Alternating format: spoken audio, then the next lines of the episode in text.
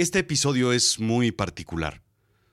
Toca hablar sobre los peligros y retos de los niños y adolescentes en el mundo digital, en Internet, en redes sociales y comunicación en videojuegos, entre otras cosas. Este episodio es una recopilación de información de diversas fuentes que desde mi punto de vista son confiables. Tiene la intención de dar consejos al tiempo que entretiene. Acércate a un terapeuta certificado en dado caso de que detectes un problema profundo o grave con tus hijos. Gracias. El ciberespacio, el mundo digital, el mundo de Internet y las redes sociales tienen otras reglas, otros modos de operar, otras virtudes a las del mundo real, pero también tienen otros peligros. ¿Sabes? Nuestros niños están enredados en los peligros de la red. Yo soy Rodrigo Job y yo te cuento. Y sí, esto es Azul Chiclamino, la realidad de lo absurdo. Como muchas veces he empezado ya este podcast, digo y suscribo. La vida era distinta antes, cuando yo era niño. Cierto, y no era más fácil ni mejor, simplemente era distintamente complicada. Me acuerdo que nos llevaban al parque a jugar, en el arenero y en los columpios. Había una resbaladilla muy alta que me daba miedo. Pero no miedo de resbalarme o caerme, miedo porque estaba oxidada y se movía como si quisiera derrumbarse. Por eso en realidad mi favorita era la verde de caracol. Era un dragón, por supuesto, en mi cabeza. Bici, patines, patinetas, dependiendo del año, la moda, las películas en el cine, era lo que hacíamos. Las ruedas eran el momento de libertad, para alejarte, para explorar, pero no muy lejos. ¿Tenía peligros el mundo en el que vivíamos? Sí, por supuesto. Los columpios y las resbaladillas estaban oxidadas, como dije. Existía el peligro del tétanos. Existía el peligro de la incomunicación. Había que llevar siempre una moneda, un 20, o una tarjeta Ladatel años después para hablar a casa si había una emergencia. Las recomendaciones eran, no hables con extraños, la fábula del robachicos, vete directo a la casa, el efecto caperucita roja le llamaban, no comas dulces de extraños, que un adulto revise los dulces de tu Halloween, por ejemplo. No camines solo. Por supuesto, siempre lleva un suéter. Era como si el frío de verdad fuera una amenaza de muerte, como en la Antártida. Y finalmente, no comas fuera de casa. El peligro está en casa cuando regreses a ella y seguramente la chancla voladora te alcance por no tener hambre y comer lo que se cocinó en casa. Eso era el verdadero peligro en nuestros tiempos. Pero ese mundo dejó de existir el mundo cambió. Dejémoslo simple en tres factores. Cambiaron las familias, cambió la tecnología y cambió la economía. Déjame explicarte. Ya comentamos que se han incrementado los divorcios en el mundo. Nada más en México crecieron 135% en los últimos 15 años, indica el economista. Esto implica que la estructura de la familia cambió y con ella las costumbres de la educación, la autoridad y las reglas de las casas cambiaron. En muchas casas se multiplicó la autoridad, en otras se diluyó o desapareció. Los niños tienen a cuatro personas a hacerles caso, o tal vez en muchas ocasiones, la mayoría, a ninguno. La tecnología. También cambió el mundo. Más tecnología, más barata, más poderosa, más universal. En todos lados hay acceso a Internet y de la mejor calidad audio, video, contenido de todo tipo. La tecnología es tan rápida que habemos adultos que ya ni le entendemos. Según RTVE, en España, a partir de los 14 años, 9 de cada 10 niños tienen un teléfono móvil. Según datos de la encuesta nacional sobre disponibilidad y uso de tecnologías de información en los hogares 2017, hay 14 millones de niñas, niños y adolescentes en México de 12 a 17 años.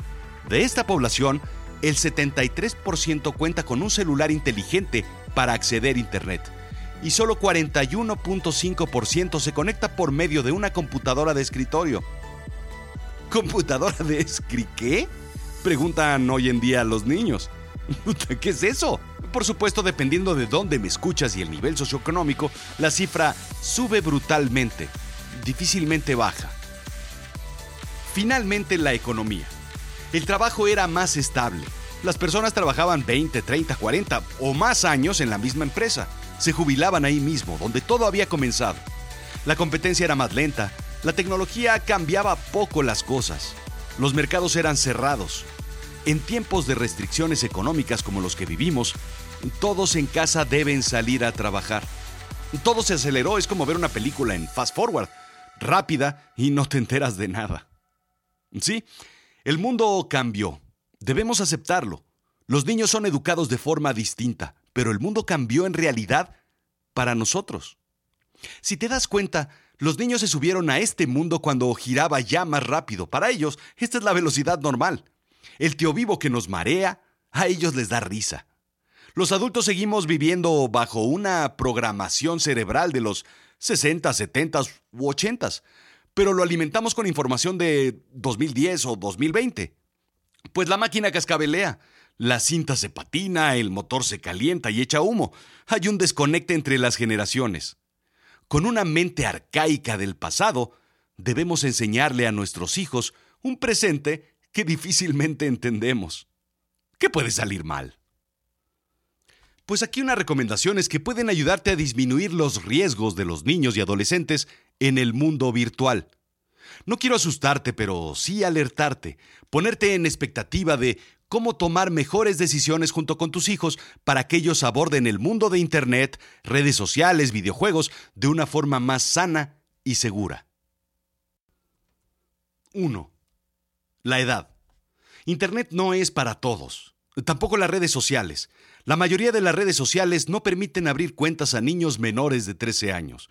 ¿Por qué?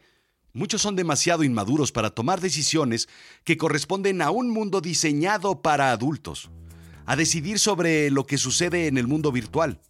A esa edad, el cerebro se encuentra todavía en proceso de desarrollo. No es lo suficientemente maduro como para tomar decisiones maduras, indica el Wall Street Journal. Esto lo deben entender ellos y lo deben entender los padres, sobre todo que aunque alguien ya tenga cuenta, no todos deben tenerla. 2. La configuración. Es importante considerar que todas las llaves de las computadoras de la tecnología de Internet deben estar en un inicio cerradas. Todos los accesos, todas las restricciones y todas las consideraciones para que el uso de las herramientas estén cerradas para cualquier niño en Internet. Después, ir relajando esas restricciones conforme vayan creciendo y vayan aprendiendo cómo usarlas. Cierra el acceso a los sitios donde no deben entrar, pero sobre todo evita que alguien no pueda salir de estos sitios para meterse en la computadora o en los teléfonos de tus hijos. Es una puerta de ida y vuelta. 3. Monitorear, vigilar y supervisar. Nunca espiar. La privacidad es importante y, como todo, debe ganarse. En el mundo real, las puertas se dejan abiertas o cerradas dependiendo del sitio y el momento, igual que las cortinas, igual que los dispositivos electrónicos. Los padres deben aprender a acercarse y a alejarse, indica la revista Time. Es saber estar, pero también saber no estar, saber alejarse. Es saber qué hacen, con intención de supervisar, evitando espiar. ¿Cuál es la diferencia? Lo sabes bien. La intención, la frecuencia, la forma de reaccionar con el niño o con la niña cuando hay que dar una corrección. Es no hacerlo a escondidas. ¿Cómo?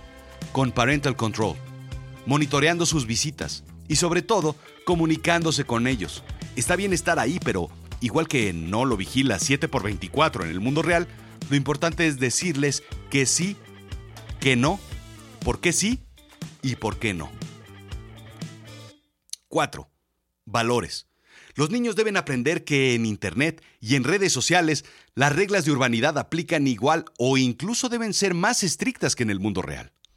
Primero, somos más valiosos que un like.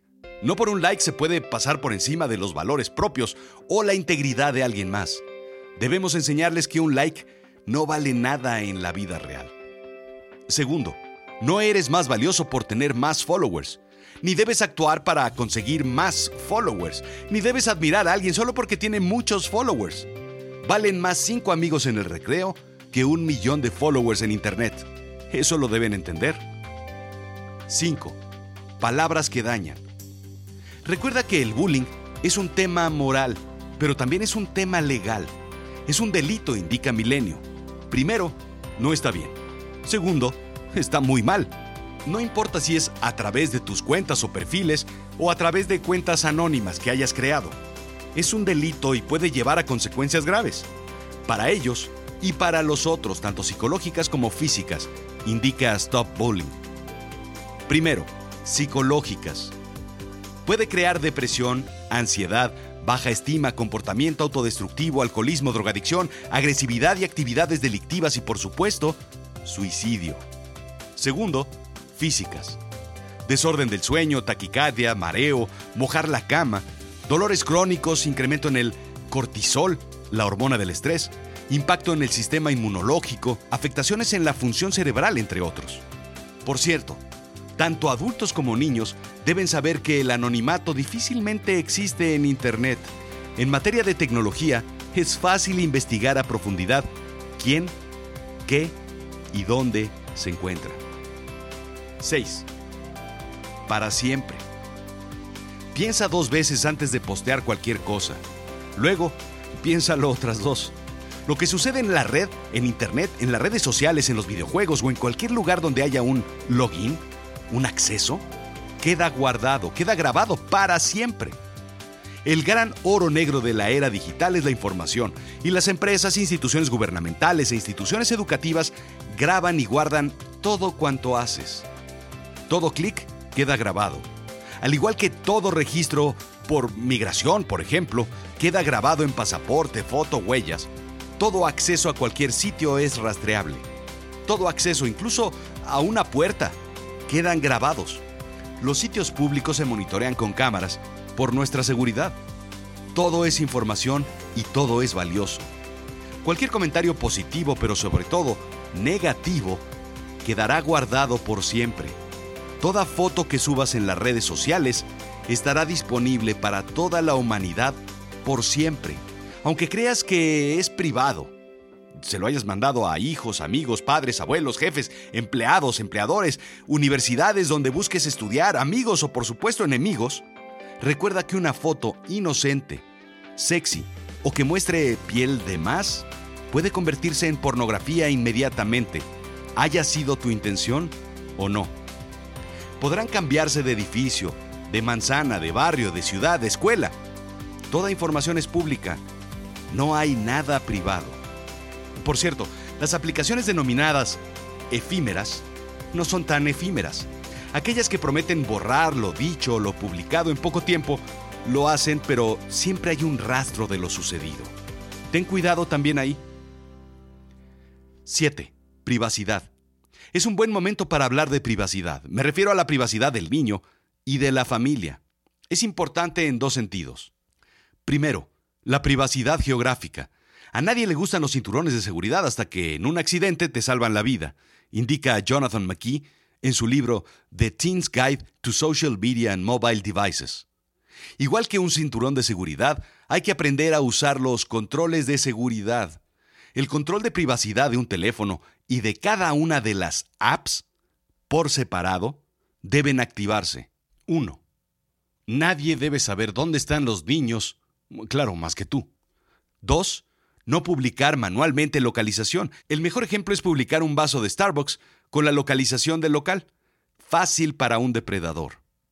3. Solamente amigos. Las redes sociales no deben ser completamente públicas. Deben ser privadas y solamente para conocidos. 4. Por supuesto, dar acceso siempre a los padres. Y 5.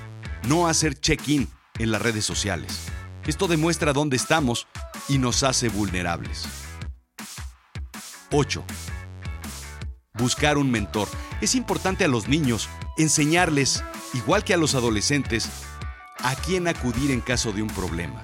Primero, en casa, pero también tener alternativas. Maestros, familiares y adultos, personal de la comunidad religiosa, si esos son los valores de la familia, una autoridad, etc. Más vale señalarles el camino para que cuando requieran usarlo no tengan que descubrirlo por ellos mismos.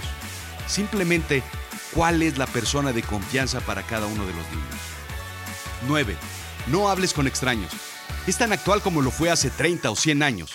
Los depredadores se encuentran en redes sociales y videojuegos, se disfrazan de niños de la misma edad y con el tiempo generan confianza. El siguiente paso es una cita en el mundo real. Imagina todo lo malo que puede suceder, piensa en todas esas cosas que lees y que piensas, no me va a pasar a mí, y añádelo a lo que ves en televisión y cine. Ahora multiplícalo por mil. No vale la pena pasarle ese miedo a tus hijos. Lo importante es armarlos con herramientas e información, indica CNN. Háblales de las probabilidades de que alguien los aborde y que intente conocerlos en persona. Enséñales a tener la guardia en alto y a informar a los adultos de lo que sucede. Aprende tú a enterarte con quién platican y chatean en línea. Los depredadores se hacen pasar por jóvenes de entre 12 y 15 años aproximadamente y buscan fotografías. Al rechazarlas, típicamente huyen, por desgracia, a buscar a alguien más. Piensa que el amiguito que conoció en línea y con el cual platica puede ser un hombre de cuarenta y tantos años que está en el sótano de una casa vieja en el peor barrio de tu ciudad. ¿Qué volé? 10. Por supuesto, vive más en el mundo real. Este consejo es para chicos y también para grandes. Vivimos más tiempo en el mundo digital. Estudios indican que un adulto promedio en Estados Unidos pasa entre 10 y 12 horas promedio enfrente de una pantalla, ya sea televisión, teléfono o computadora. De igual forma, el National Survey of Children Health hizo un estudio con 40.000 niños de 2 a 17 años. Si bien los adultos hoy en día pasan más de 12 horas frente a la pantalla, los niños y jóvenes no se acercan a estas cifras. Apenas un 20% de los jóvenes de entre 14 y 17 años tiene estos comportamientos, pero es de decirse que ellos siguen los ejemplos de los padres, son reflejo de nuestras actividades, harán lo que tú haces. ¿Cuánto tiempo pasas tú en línea? Por supuesto, el consumo de información y el contacto con las pantallas está creciendo notablemente. Forbes menciona una correlación entre el uso de las redes sociales y la salud mental. Y sí, lo descubriste. A mayor uso, menor salud mental. Déjame preguntarte una cosa.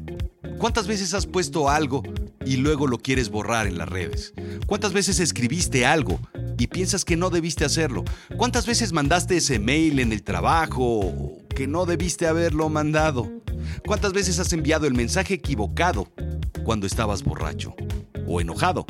¿O eufórico? ¿O contento? ¿Cuántas carreras se han terminado por una foto o un comentario? ¿Por un mensaje en Facebook o un tweet? ¿Cuántas personas lo han perdido todo por mandar la foto incorrecta al grupo incorrecto o al medio incorrecto? ¿Cuántos ridículos, cuántos momentos embarazosos, cuántas explicaciones te pudiste haber ahorrado por ese último WhatsApp? Si para nosotros, como adultos, es complicado, imagínate para los niños que apenas entienden el mundo real. No pueden entender lo complicado que es el mundo virtual. Es enseñarles cómo funciona ese mundo digital para que lo disfruten y para que le saquen ventaja sin tener que prohibírselos. Tampoco les prohibirías ir al mundo real porque ahí también hay peligros. ¿No crees? Esto fue Azul Chiclamino, la realidad de lo absurdo. Yo soy Rodrigo Job. ¿Te quedaste con dudas sobre estas referencias? Visita azulchiclamino.com. En este caso en particular te recomiendo que visites el blog, porque es importante entender las referencias de dónde viene esta información, porque seguramente tienes más duda de cómo hablar con tus hijos y de dónde viene esta información. Seguramente ya te pasó algo y entonces necesitas hablar más a profundidad con ellos. Visita azulchiclamino.com en el espacio de blog y checa las referencias. Ay, por supuesto, califícame con cinco estrellitas en iTunes, no seas así. Eso es lo que verdaderamente le ayuda a su chiclamino a crecer. Gracias.